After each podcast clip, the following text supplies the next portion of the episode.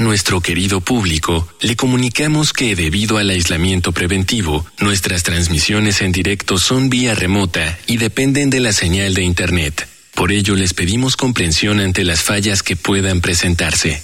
Gracias por compartir estos momentos en casa con Radio UNAM y Vida Cotidiana.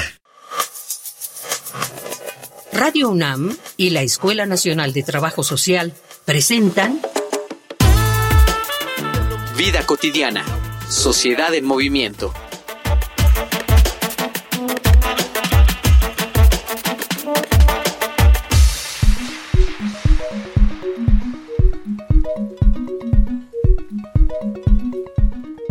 Todo paciente tiene derecho al bienestar, y esa probablemente es una de las cuestiones más difíciles con las cuales lidiar desde el punto de vista de la medicina. ¿Cómo se le ofrece bienestar a un paciente cuyo diagnóstico no le es muy favorable a futuro? Una vez que se ha asumido que la enfermedad no terminará, aún se le puede ofrecer una vida digna al enfermo. Los cuidados paliativos permiten mantener la dignidad humana y reducir el dolor y la incomodidad en la medida de lo posible. Pero a la par de lo que atraviesa el paciente, no podemos dejar de lado a la familia, que debe lidiar con la lenta consunción de un ser querido, y el panorama de continuar la vida sin ellos. Dado que las emociones también son parte de la salud, actualmente hay profesionales que pueden ayudar a los familiares de los pacientes a hacer más llevadera esta difícil etapa. Para esta emisión de Vida cotidiana, Sociedad en Movimiento, hablaremos sobre cuidados paliativos y tanatología, con el maestro Edgar Zamora Carrillo, técnico académico de la Escuela Nacional de Trabajo Social, coordinador del Seminario Internacional y Multidisciplinario de los Cuidados Paliativos y Tanatología.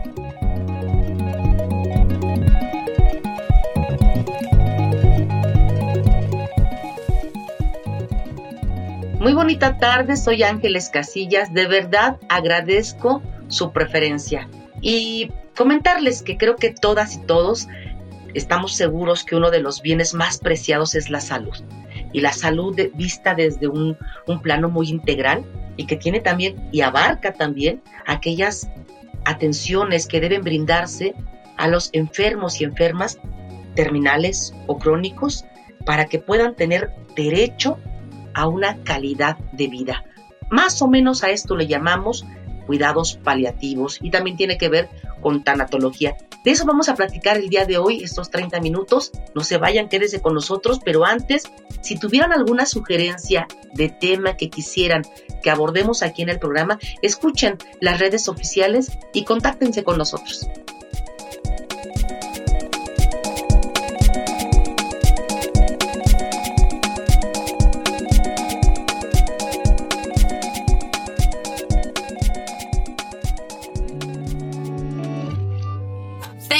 Escuela Nacional de Trabajo Social, ENTS, UNAM.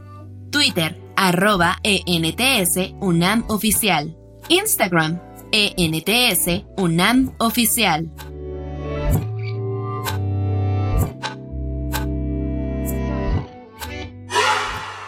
Para platicar de este tema tan importante que se da obviamente en la atención en los últimos años de vida o de años de vida saludables. Me da muchísimo gusto recibir a alguien que además pues comparto con, con, con él una hermosa amistad. Maestro Edgar Zamora, bienvenido, muy bonita tarde. Hola, muy buenas tardes, maestro Ángeles, un gusto estar aquí. Al contrario, gracias por haber aceptado la invitación. Vamos a comenzar, si te parece, maestro Edgar, para compartir con nuestra audiencia qué enmarca, qué entendemos, cómo conceptualizamos esto que llamamos cuidados paliativos. Los cuidados paliativos eh, debemos saber que de acuerdo a la Organización Mundial de la Salud constituyen un planteamiento que mejora la calidad de vida de los pacientes. Cuando hablamos de pacientes son todas aquellas personas, adultos o niños, que enfrentan problemas inherentes a una enfermedad potencialmente grave o bien mortal. De acuerdo a la OMS, pues previenen y alivian el sufrimiento a través de la identificación temprana, la evaluación y el tratamiento, sobre todo del dolor, pero también de otros problemas que pueden ser de orden físico, psicosocial o espiritual. Cabe destacar que los cuidados paliativos están reconocidos expresamente en el contexto del derecho humano a la salud. Eso es muy importante porque se deben proporcionar a través de los servicios de salud integrados y centrados en la persona, ya que representan un espacio de especial atención a las necesidades y preferencias de cada uno de los individuos. Esta parte que nos compartes de aliviar el sufrimiento, pero va más allá, no solamente mitigar el dolor, eh, sino la parte que tú comentabas, la atención psicosocial y espiritual que requieren estas pacientes o estos pacientes. ¿Cuándo, maestro, podemos empezar a pensar o quiénes son objeto o cómo se establece a partir de cuándo vamos a brindar cuidados paliativos? Muy buena pregunta, maestra. Los cuidados paliativos van en lo que denominamos de un enfoque curativo hacia un enfoque centrado en el cuidado de las personas. Debemos entender que los cuidados paliativos son aquellos que se brindan a las personas con enfermedades, como ya dijimos, graves o potencialmente mortales y que les apoyan para mejorar su calidad de vida. Es decir, los cuidados paliativos se deben instituir desde el mismo momento en que la persona recibe un diagnóstico de una enfermedad grave y que potencialmente lo puede llevar a la muerte. Entre los principales objetivos de los cuidados paliativos, pues se encuentra el ayudar a las personas con enfermedades graves, pero también quiero destacar que se deben de apoyar a las familias. Esto porque los cuidados paliativos resultan en problemas que no solamente afectan a la persona que ha recibido este diagnóstico, sino también a los problemas emocionales, sociales, prácticos e incluso espirituales que las mismas enfermedades van planteando a lo largo del curso de la historia natural de la enfermedad. Por lo tanto, los cuidados paliativos se deben estar brindando desde el momento mismo del diagnóstico, independientemente del pronóstico de vida o tiempo de vida que tenga la persona. Entre las enfermedades más comunes, pero también algunas raras que aquejan a las personas y las familias que pueden ser objeto de estos cuidados paliativos, se encuentran el cáncer en estadio avanzado, la enfermedad pulmonar obstructivo crónica, insuficiencias renales, disfunciones hepáticas, sobre todo aquellas que se encuentran en un score que denominamos Child-Pugh 2 o 3, personas con demencia, con esclerosis lateral amiotrófica, pacientes con VIH-Sida, pero sobre todo en estos últimos contextos emergentes, aquellas personas que han sido contagiadas de la COVID-19 y que no responden a un tratamiento. Eso es muy importante porque son personas que al recibir un diagnóstico de este tipo, pues obviamente van a enfrentar una serie de problemas y circunstancias que van a amenazar no solamente la vida, sino que también ponen en riesgo la estabilidad emocional, familiar y espiritual de las personas y de todos los que están cercanos a ella. Quiero destacar que cuando se realiza un diagnóstico de una enfermedad grave y potencialmente mortal, esta no solo afecta a la persona que la padece, sino también a toda la familia que se encuentra en su núcleo familiar cercano, por lo que sí es un problema que se torna sumamente complejo. Entendemos esta complejidad que nos compartes porque hay elementos que están presentes en esto, en este proceso de atención, ¿no? Salud, enfermedad, atención, que tiene que ver hasta con la comunicación, ¿no, maestro? ¿Tiene o no el paciente el derecho? ¿Tiene o no los familiares el derecho a saber que es una enfermedad terminal, que queda tanto tiempo de vida, ¿no? A veces la comunicación no fluye de la manera que quisiéramos en algunos sistemas, ¿no? Este, muy, muy constreñidos, muy poco flexibles, y entonces, pues, me, parece justo que, que se abarque. Vamos a seguir compartiendo más datos vinculados con este espectro tan amplio que tiene que ver con los cuidados paliativos y pues les invito a que escuchemos una infografía social.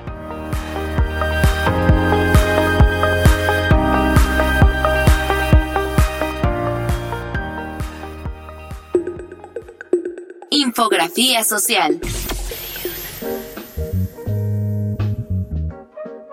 La Organización Mundial de la Salud define los cuidados paliativos como un enfoque para mejorar la calidad de vida de los pacientes y las familias de estos que enfrentan problemas asociados con enfermedades potencialmente mortales. Su propósito no es curar a un enfermo o prolongar su vida, la idea es evitar que sufra, o cuando menos, que sufra lo menos posible. De acuerdo con la Asociación Latinoamericana de Cuidados Paliativos, en América Latina, 3.5 millones de personas al año experimentan sufrimiento grave derivado de padecimientos crónicos. y solo 7.6% de los pacientes reciben cuidados paliativos. Dado que el 90% de estos cuidados paliativos se concentran en las ciudades, es más difícil que las personas en zonas rurales puedan acceder a este tratamiento, y más del 50% de la población no puede pagar este servicio. En México, la situación aún dista de ser ideal. De acuerdo con la segunda edición del Atlas Latinoamericano de Cuidados Paliativos de 2020, elaborado por la Asociación Latinoamericana de Cuidados Paliativos, México cuenta con 120 equipos médicos que brindan cuidados paliativos. Esto significa una tasa de 0.92 equipos por cada millón de habitantes, de los cuales 41 son equipos exclusivamente intrahospitalarios, que constan de unidades de cuidados paliativos y equipos móviles, 29 extrahospitalarios, domiciliarios, consulta comunitaria y hospicios, y 50 equipos mixtos que actúan dentro y fuera del hospital. Estos equipos se integran de grupos multidisciplinarios, donde, además de personal médico y de enfermería, interactúa la psicología, nutriología, el trabajo social, la tanatología e incluso personas que brindan ayuda religiosa o espiritual. A pesar de que México es un país donde se contempla que las y los enfermos terminales tengan acceso a los cuidados paliativos en el momento de su diagnóstico, las posibilidades de una adecuada atención siguen siendo escasas. Pocas instituciones de salud cuentan con unidades especializadas de atención médica paliativa. La pandemia de COVID-19 evidenció la necesidad de estos servicios, tanto en el consuelo a los familiares de personas fallecidas como en el proceso curativo y de tratamiento de las personas que contrajeron la enfermedad. Sin embargo, eso obligó a los hospitales a tener especialistas que dieran seguimiento con videollamadas, hicieran sedaciones paliativas, controlaran el dolor o dieran malas noticias a los familiares. En general, existe un desconocimiento de este tipo de servicios. Aún no se cuenta con una cultura sólida y bien informada que exija lo que contempla la ley respecto de la atención médica paliativa.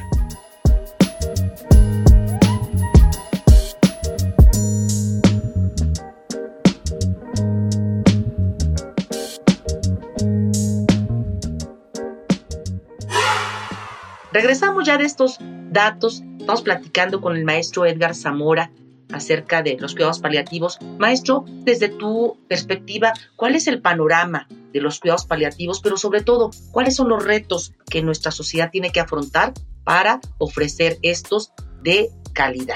Sí quiero destacar que los cuidados paliativos se enfrentan grandes retos. El primero tiene que ver con una aplicación y diseño de políticas públicas eficientes y efectivas, acordes obviamente a los contextos económicos, sociales y culturales de las poblaciones en las distintas regiones y países del mundo. Un segundo reto lo tenemos en la oportunidad para el fortalecimiento y transformación de los sistemas nacionales de salud, es decir, que garanticen el acceso a los servicios de salud y que se vea ya en el futuro previsible la conformación de un sistema nacional de cuidados a largo plazo. Esto porque tanto instituciones públicas, privadas y sociales deben de realizar una atención integral e integrada a las personas y las familias que requieren el apoyo en materia de cuidados paliativos. Y aquí precisamente es donde se destaca la conformación y la importancia de la participación de los equipos multidisciplinarios de eh, cuidados paliativos en todos los niveles de atención haciendo énfasis sobre todo en la atención primaria, donde el trabajo interdisciplinario representa una gran oportunidad para brindar cuidados paliativos adecuados y oportunos, no solamente en instituciones, sino también en las casas, en los propios domicilios de las personas y en los centros de cuidados o casas hogar.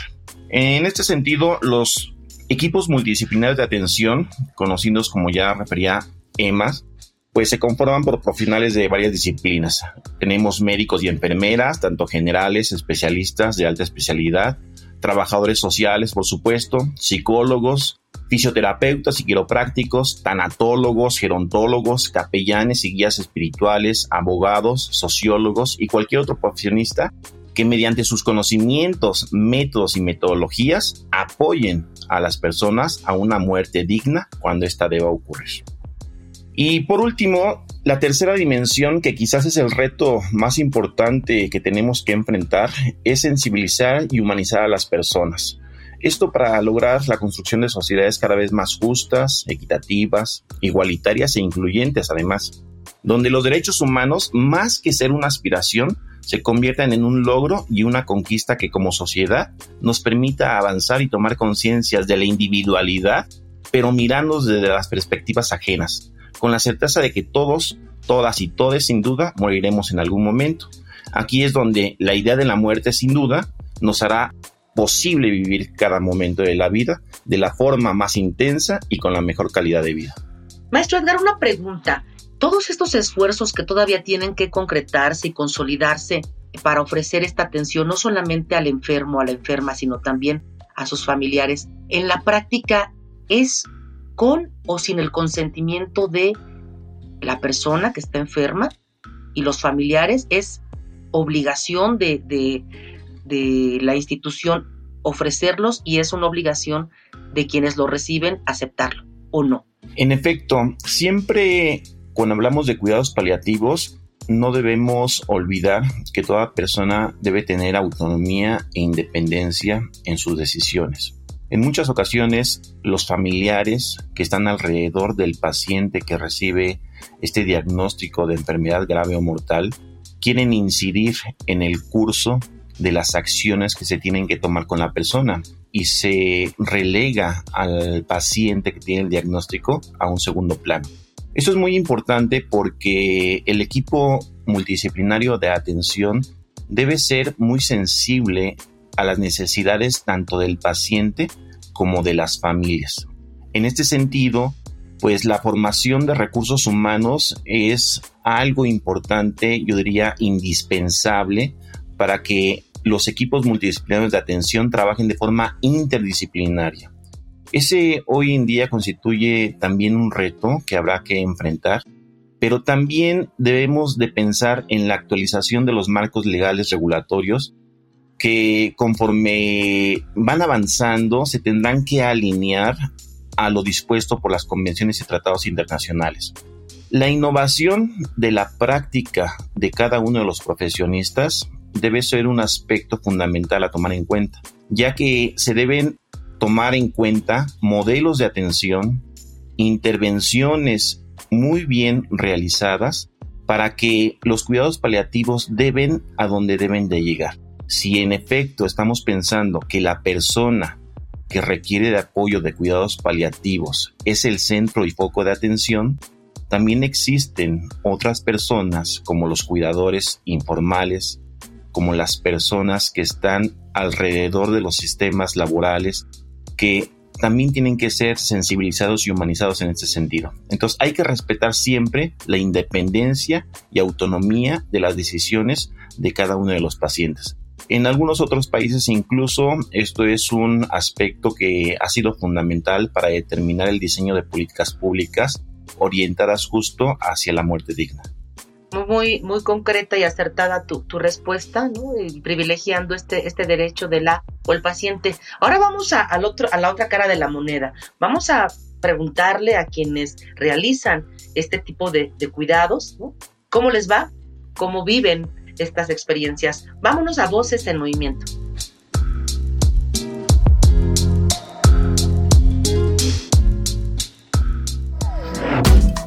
Voces en Movimiento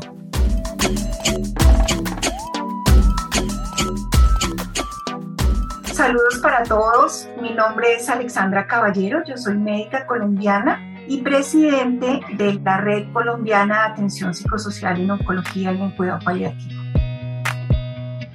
En mi experiencia yo he observado que los principales beneficios son los primeros desde el punto de vista físico del paciente, como el manejo del dolor, pero también cuando se están cuidados paliativos se pueden resolver los pendientes, pendientes legales, los económicos, los sociales, los emocionales, los espirituales. También otro beneficio es cuidar a la familia, a la pareja, a los hijos, a los amigos.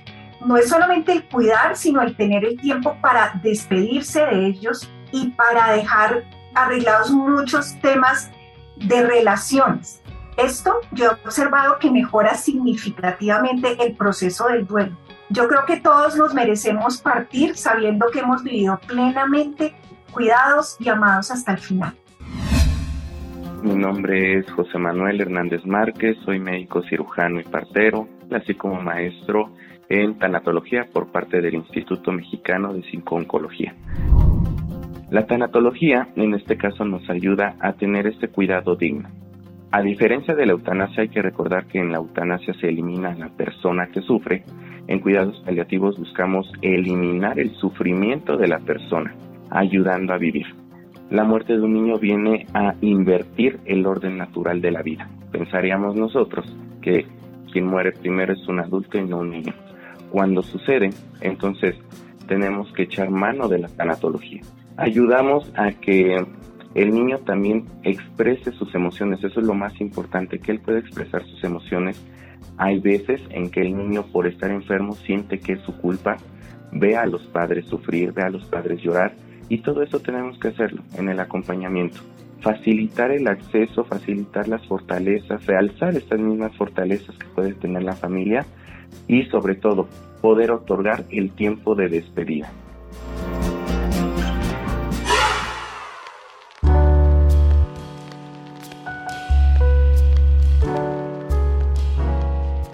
Regresamos ya de estos testimonios tan interesantes. Estamos ya casi entrando a la recta final de nuestro programa. Hemos platicado de cuidados paliativos, ya nos comentaba nuestro invitado acerca de qué significan, quiénes participan y todo este andamiaje tan cuidado, ¿no?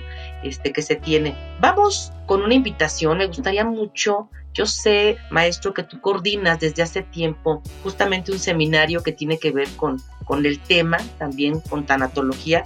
Platícanos del seminario, en qué consiste, en qué misión van y al final dejamos una invitación para que las personas pudieran eh, participar quienes nos están escuchando. Sí, en efecto, desde hace ya casi tres años coordinamos el Seminario Internacional y Multidisciplinario de los Cuidados Paliativos para la atención de personas con pronóstico corto de vida y sus familias. La primera emisión coincidió con la pandemia, esta pandemia que seguimos enfrentando, que fue en el año de 2020 fue la primera emisión del seminario y ahí uno de los objetivos principales es que confluyan todos los profesionales que se dedican a la atención pero también a las personas que están involucradas desde las familias en la en brindar apoyo a los pacientes que requieren de cuidados paliativos. El seminario hoy en día es la tercera emisión, tenemos el tercer seminario internacional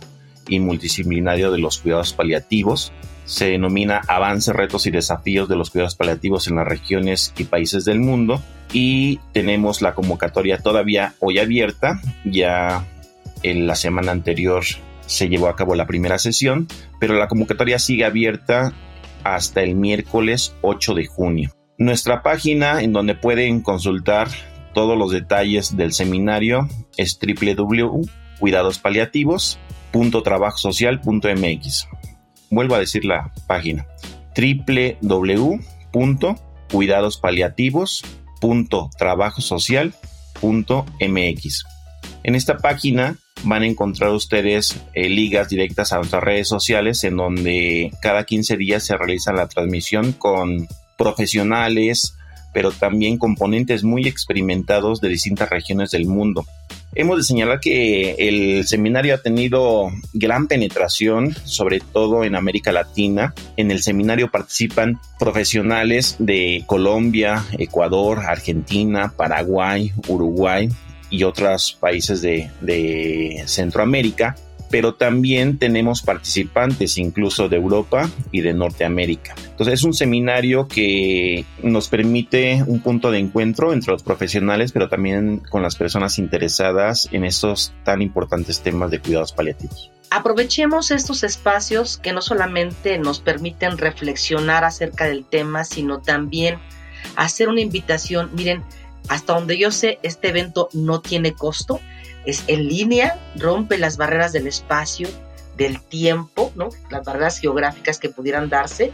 Me parece que son los jueves, maestro, dos o tres horas los jueves. Platícanos si tiene o no costo Pero yo creo que lo que decía el maestro es cierto. Todas las personas, lo único que tenemos seguro, todos los que estamos oyéndonos, es que vamos a morir. Eso es lo único seguro. Lamentablemente, en qué condiciones, eso no podemos determinarlo. Ya nos decías tú, el panorama no es nada positivo porque, bueno, nuestros estilos de vida han hecho que pues, padezcamos de enfermedades crónicas y, pues que seguramente estemos padeciendo todos estos dolores y estos desgastes al final de la vida. ¿Cierto? Eh, los días del seminario entonces y horario. Sí, el seminario tiene una duración de dos horas, es los días jueves de cada 15 días. El programa completo se puede consultar en nuestra página. El seminario no tiene costo, están abiertas las inscripciones. Ya tenemos en el 12 de mayo inició con la primera sesión y terminaremos en octubre. Ya lo dijo el maestro Edgar, evento académico sin costo, de una calidad, ¿no? Por la experiencia de las y los ponentes, todos los jueves, cada 15 días, ingresen a la página www.cuidadospaliativos.trabajosocial.mx, hagan su registro, aún tenemos tiempo, hasta el 8 de junio se vence para poder tener, gozar obviamente de estas este, excelentes intervenciones y además tener una constancia de ello. Maestro, les deseo de verdad un, un éxito como siempre lo han tenido en esta tercera emisión del seminario. Con esto, pues te despido. A nombre de la Escuela Nacional Trabajo Social te damos las gracias por haber estado con nosotros. Y bueno, también a quienes hacen posible nuestro programa en producción, Ivonne Gallardo, muchas gracias. La información que nos prepara Carolina Cortés, Carla Angélica Tobar, la coordinación de la maestra Roxana Medina. Especialmente, como siempre, agradezco a todas las personas que nos sintonizan cada viernes y que hacen posible vida cotidiana, sociedad en movimiento. Yo soy Ángeles Casillas, les deseo un excelente fin de semana. Bonita tarde.